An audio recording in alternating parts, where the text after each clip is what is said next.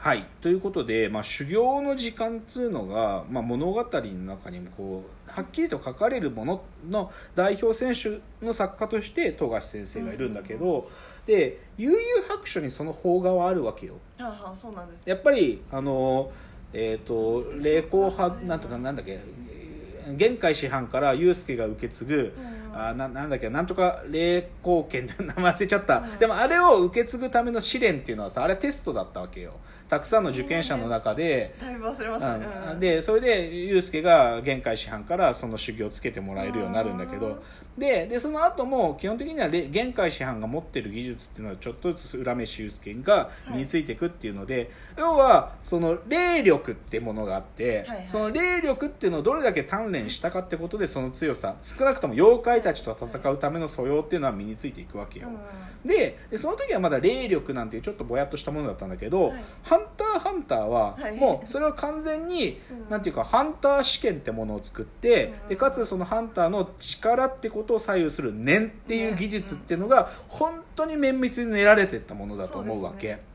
だから、まあ、言っちゃえば試験を受けて一個一個試験をパスしていくっていうじこと自体が修行の時間でもあり、うん。でかつでもそれは修行だと明示されずにその後の念を身につけるっていうことがすごくこうシステマティックなし修行になってんだよね。そうですね。だから最初さ念の五体行を身につけるときにさうん。天連あ絶発。をみ身につけるのさ最初のベースじゃん。うん。でその後はいグリードアイランドに行ってさビスケからさはい念のさもっと高等な念を学ぶときにさ自分の系統にある念のさ技術っつってさはい。強化系だったらなんか岩を持ってこう岩にれこうシューっていう技でさはい。岩を念で覆って別のい石をガーンって砕くってこれが何個砕けたらこのしししなんか修行終わりみたいなさうん。超決まってるっつうかさ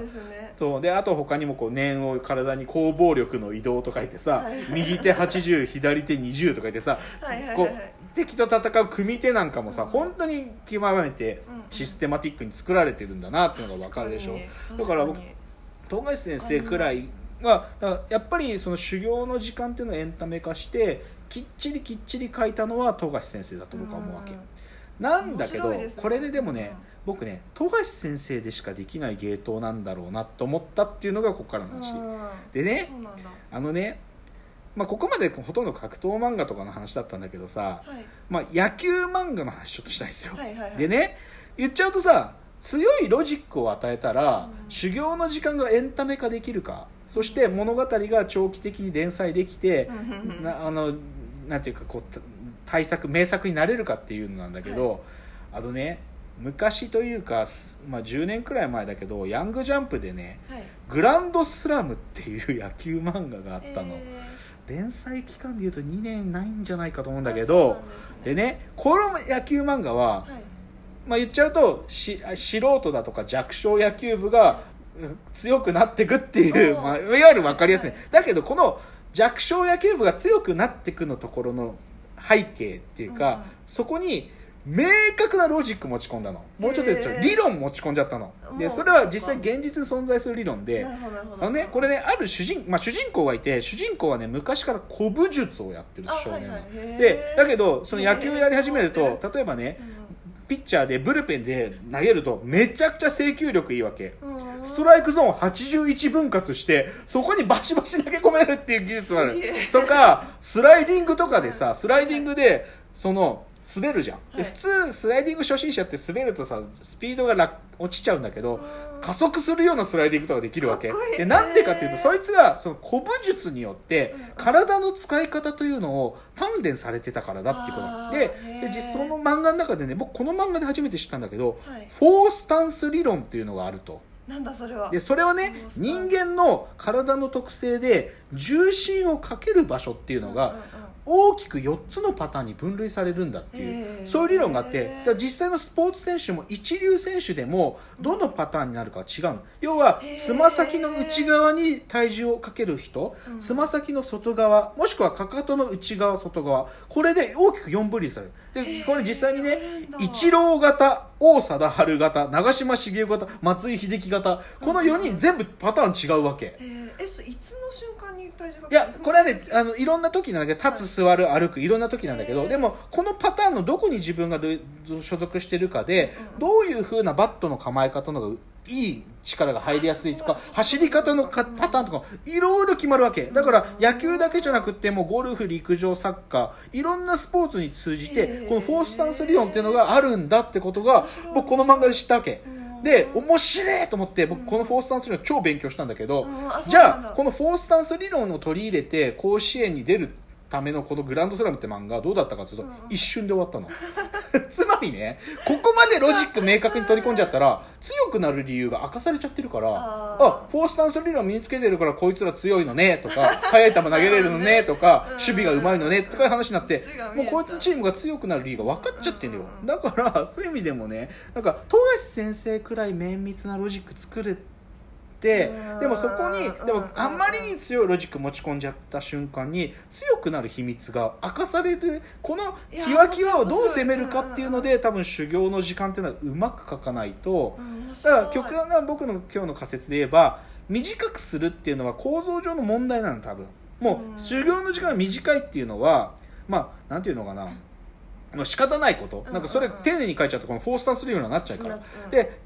じゃあ長くする工夫で漫画をなんか名作にするとしたらエンタメ化するしかなくて、うん。それ行き切ったのが僕は「ハンターハンター」の富樫先生だと思うと。あーすごいな。そう。だからねまあなんていうかで一つでもポイントなのは、うん。この今僕少年漫画の話できてさ修行の時間がなぜ短くしなきゃいけないかっつうとやっぱり少年漫画の大きいその作品世界のうん。才能の序列っていうのが強さによって規定されてるからだよね。つまりうん。才能を測る物差しは1個に固定されてるからなんだよ。でもしさこれ才能を測る物差しが複数あるんだったら、うん。修行の時間別に短くても、まあ短くなくてもいいのよ。いろんな技術がそこで身についてたんだとかいろんな角度でか勝つ可能性があったんだっていうの。だから逆に言うあとそうん。修行の時間が短くなるっていうのはうん。構造的な理由でどうしても格闘漫画だとかスポーツ漫画で強さの軸っていうのが1本しかないからなんだっていう構造的理由なんだと思うわけ。面白い面白い。そうですね。うん。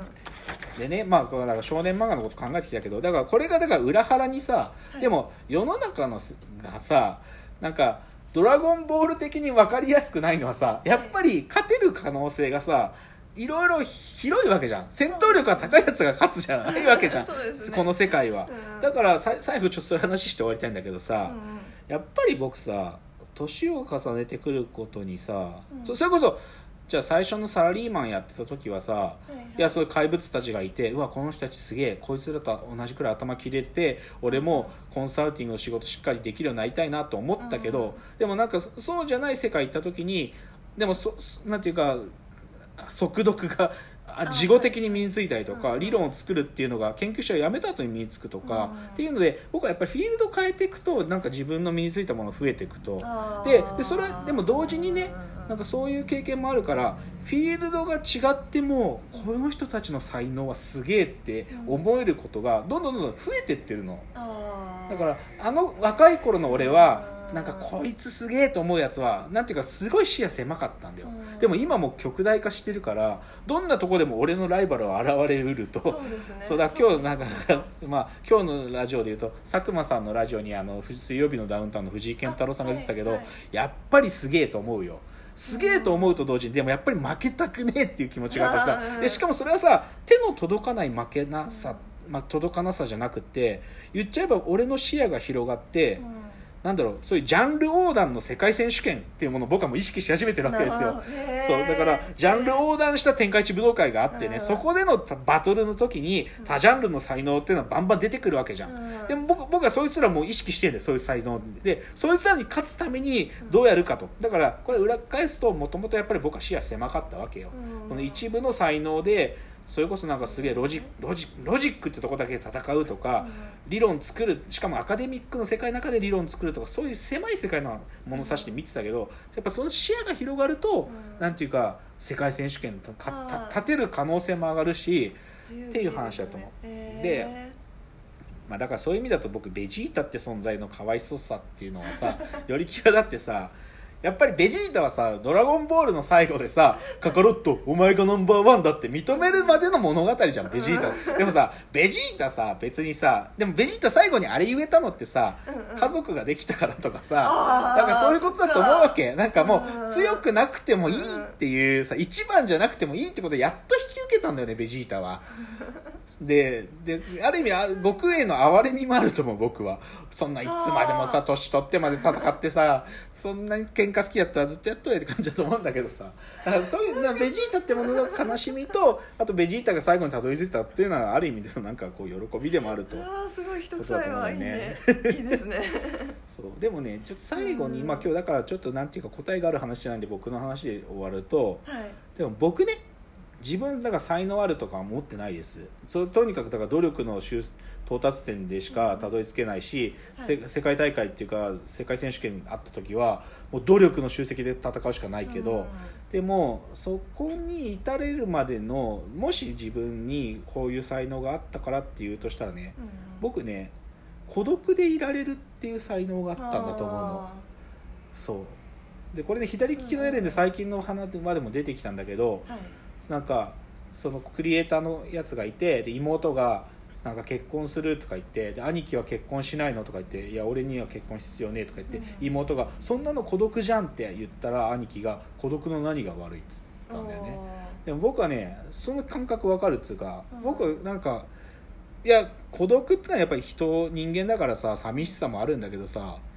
孤独でいられるっていうのは自分に備わってる唯一の才能と呼べるものなんじゃなかろうかと思っていて、うん。でそれはさっきの左利きのエレン的に言うと孤独な時間っていうのは僕の中でイコール集中してる時間なんで集中の連度が高まるんでだからそういうのは一つあるかなとは思いますけどね